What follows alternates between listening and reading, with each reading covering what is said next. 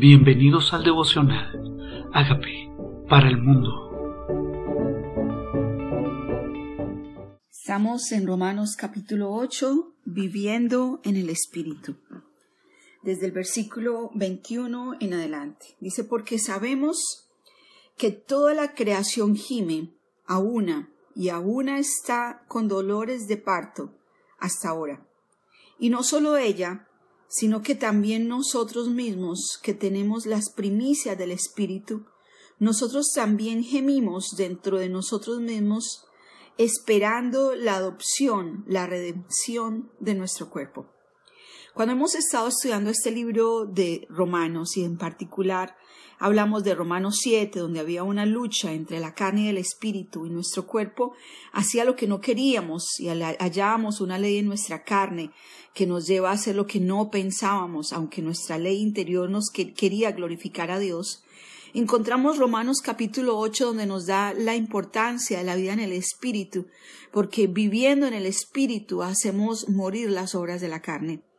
Y ahora a partir de este versículo 21 me cuenta cómo la vida en el espíritu es tan necesaria y por eso dice nuestro cuerpo gime, gime, esperando, esperando la, la, adopción y la redención de nuestro cuerpo. O sea, esperando el momento donde nosotros ya no tengamos que sostener una lucha entre la carne y el espíritu. Esperando ese momento, no solamente la creación está esperando la redención a través de los hijos, sino que los hijos mismos están esperando el momento en que seamos liberados de este cuerpo mortal y seamos transformados en un cuerpo incorruptible cuando nos encontremos con el Señor. Dice, porque en esperanza fuimos salvos, pero la esperanza que se ve no es esperanza, porque lo que ve, lo que se ve, ¿a qué lo esperamos? Y a veces nosotros pensamos, bueno, ¿y para qué la fe si no veo nada? Bueno, y es para eso que necesito la fe. La fe y la esperanza son necesarias para aquellas cosas que aún no hemos obtenido. Si ya se ve, ¿para qué esperarlo? dice Pablo en el libro de Romanos. Y si esperamos lo que no vemos, con paciencia lo aguardamos. Y tal vez es tiempo de que nosotros entendamos que la paciencia es el fruto del Espíritu Santo también en nuestra vida, para poder obtener todas aquellas promesas que Dios tiene para nosotros. Tal vez la falta de paciencia nos ha llevado a tirar la toalla en el camino de la fe, porque la esperanza y la fe se alimentan a través de los desafíos de la vida, a través de las promesas, a través de darle gloria a Dios, a través de estar confiando en esperanza contra esperanza. Y es la fe tal vez un ingrediente esencial que necesitamos desarrollar y fortalecer para poder obtener la promesa. Y dice, de igual manera, el Espíritu nos ayuda en la debilidad, pues que hemos de pedir como conviene no lo sabemos, pero el Espíritu mismo intercede por nosotros con gemidos indecibles. Y qué bueno es que este Espíritu Santo que ahora vive en nosotros no solamente nos ayuda en la, debilidad, nos ayuda en todo, dice, nos ayuda en la debilidad. ¿Cuál es su debilidad? La falta de paciencia. ¿Cuál es su debilidad? Es de apetitos de la carne. ¿Cuál es su debilidad? No importa cuál sea, dice que el Espíritu Santo nos ayuda en la debilidad. Esa presencia sobrenatural en nosotros está puesta en nuestra vida para que en lo que somos débiles podamos ser fuertes en su poder. Y luego dice, hemos de pedir como conviene, no sabemos, porque a veces podemos estar pidiendo cosas que no son el plan de Dios para nosotros, pero ese Espíritu Santo que mora en nosotros intercede por nosotros clama a través de nosotros.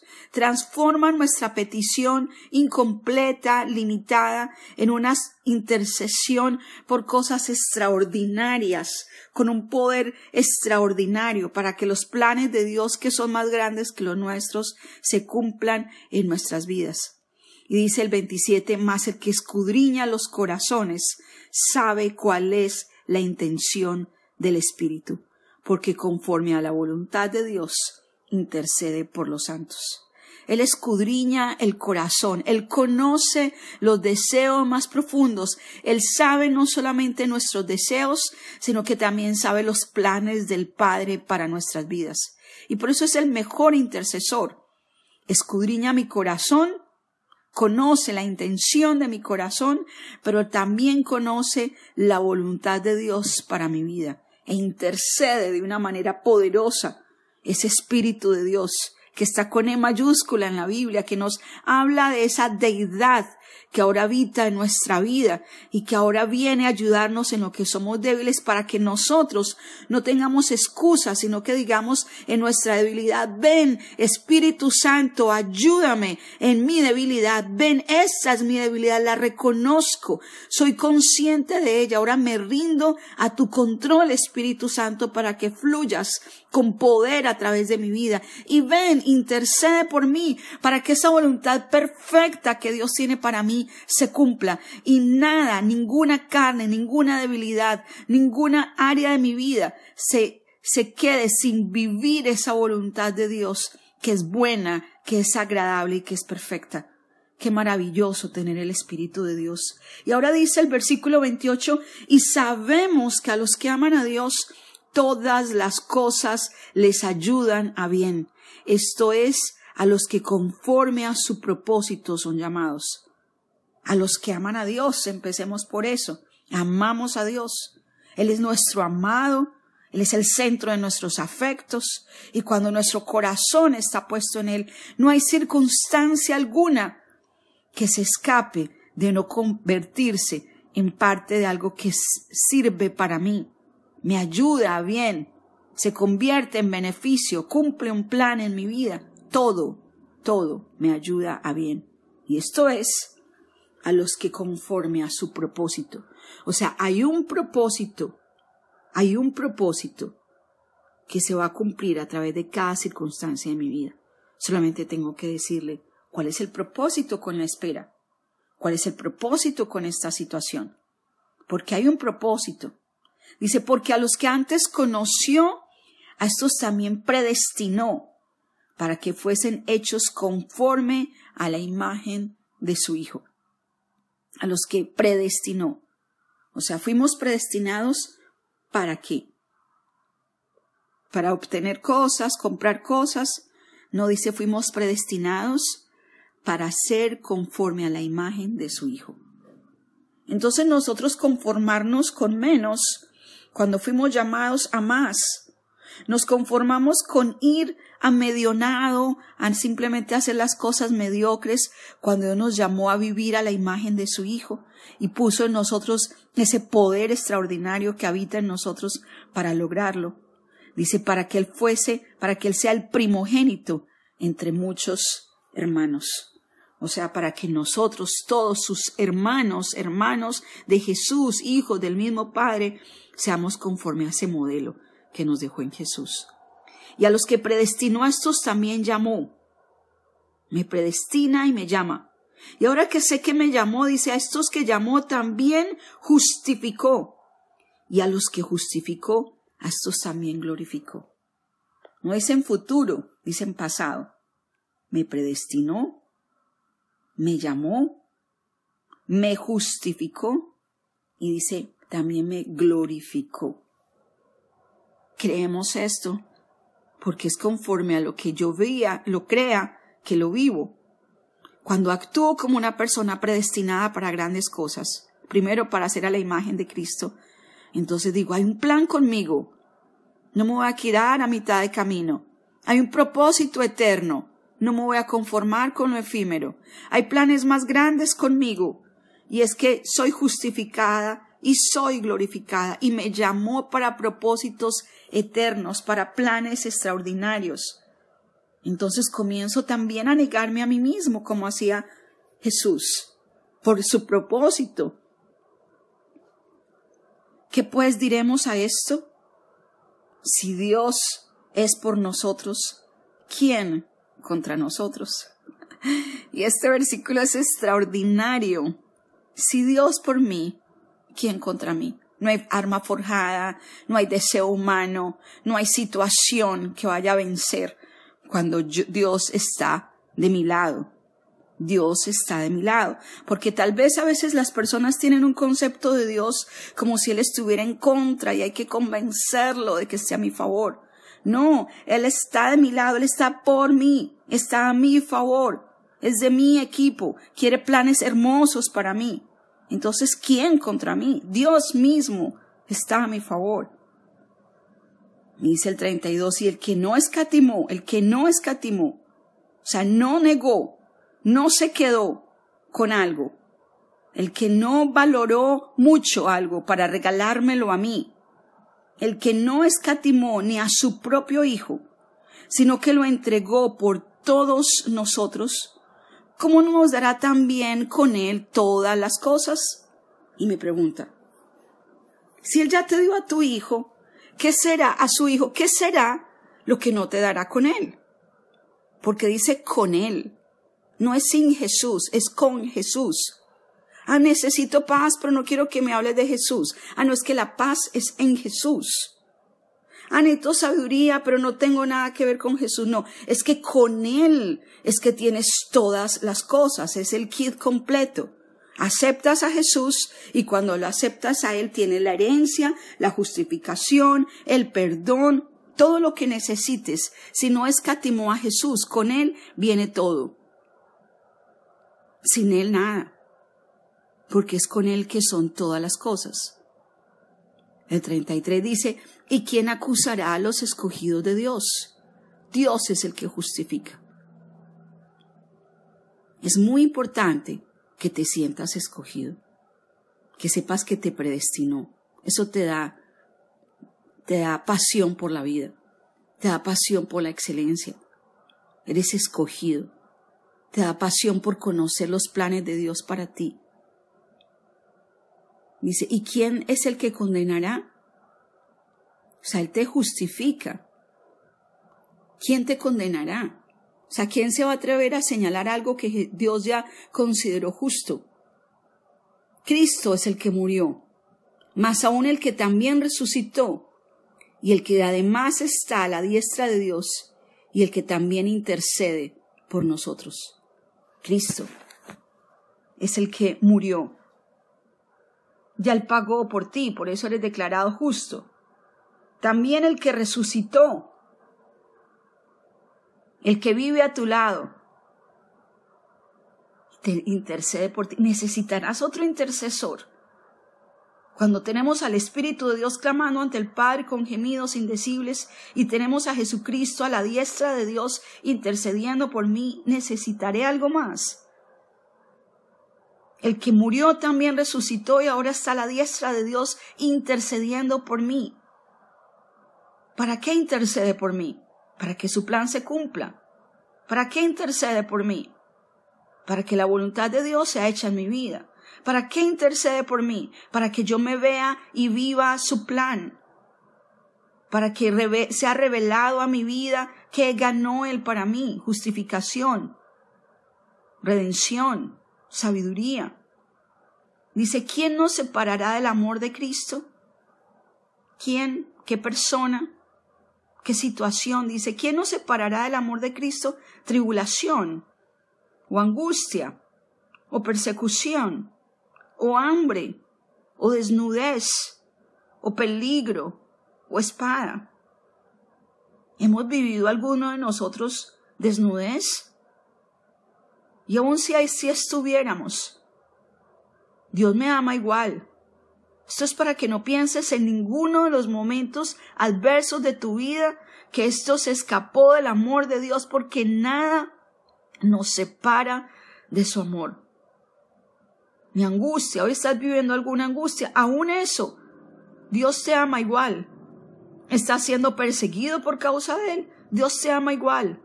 Estás en peligro, Dios te ama igual. No dudemos de su amor en ninguna de las circunstancias. Dice, como está escrito, por causa de ti somos muertos todo el tiempo y somos contados como ovejas de matadero. Y nos aterramos de que estén persiguiendo al que predica o al que hable de Dios. Aquí dice, somos contados como ovejas de matadero. Y se asustan de que el que hace lo bueno es señalado y queremos andar conforme a la corriente de este mundo cuando debemos andar en sentido opuesto. ¿Cómo van a señalar a alguien que vive conforme al resto de la gente? Comienzan a señalar a los que vivimos diferente. Antes, en todas estas cosas, ¿cuáles cosas? Persecución, hambre, en todas estas cosas somos más que vencedores por medio de aquel que nos amó. Que nos amó. No es que nos va a amar. Primero dice somos. No es que vamos a ser. Somos más que vencedores. Y puedes declararlo, soy más que vencedor en esta circunstancia. Un vencedor y un más que vencedor le tocó pelear con algo para poder vencer. ¿Qué tal si vence contra su negatividad, contra su miedo, contra su inconstancia, contra su duda, contra su debilidad, contra su ansiedad? Dice que somos más que vencedores, más que vencedor. Declárese más que vencedor sobre la mediocridad, la apatía, la indiferencia, la dureza de corazón, el miedo, la preocupación, la duda.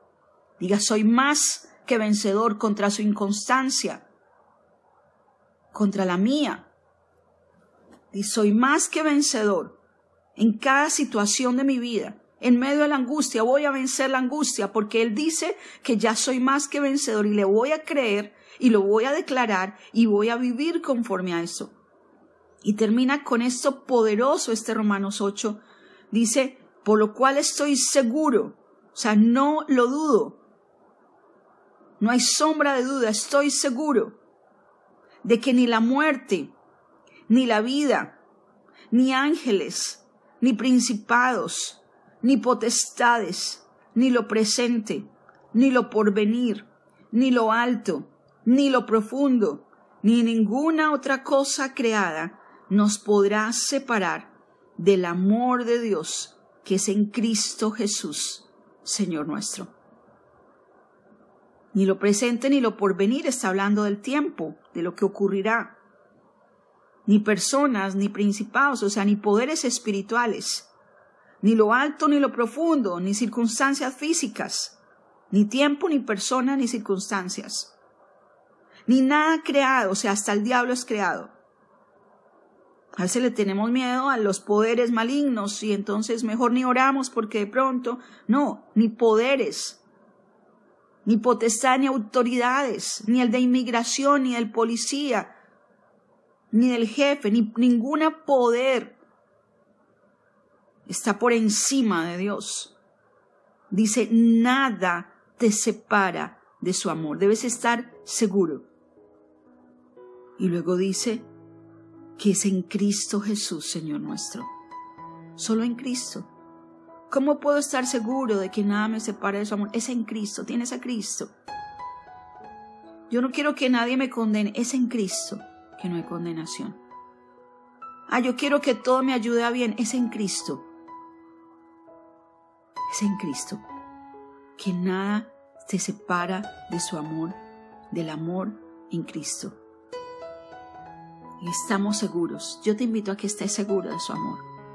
Que no haya sombra de duda y que cuando venga esa duda diga, duda no tienes parte conmigo, te venzo hoy.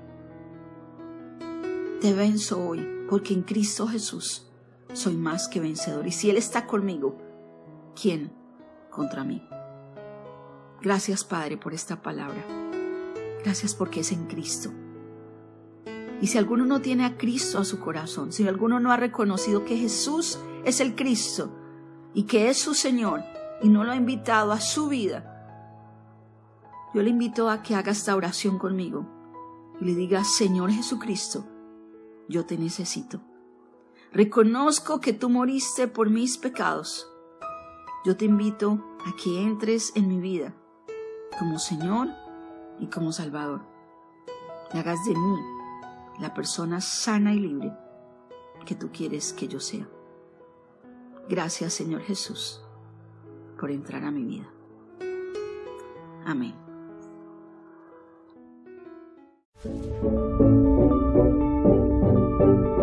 Amigos, queremos que usted sea parte de esta obra que estamos haciendo a través de Agape para el mundo y que este mensaje de Jesús llegue hasta la última de la tierra. Si quieres donar en nuestra página web, puedes hacerlo en agapeparalmundo.org o también a través de Cele en agapeoficial.gmail.com. Dios bendiga tu generosidad.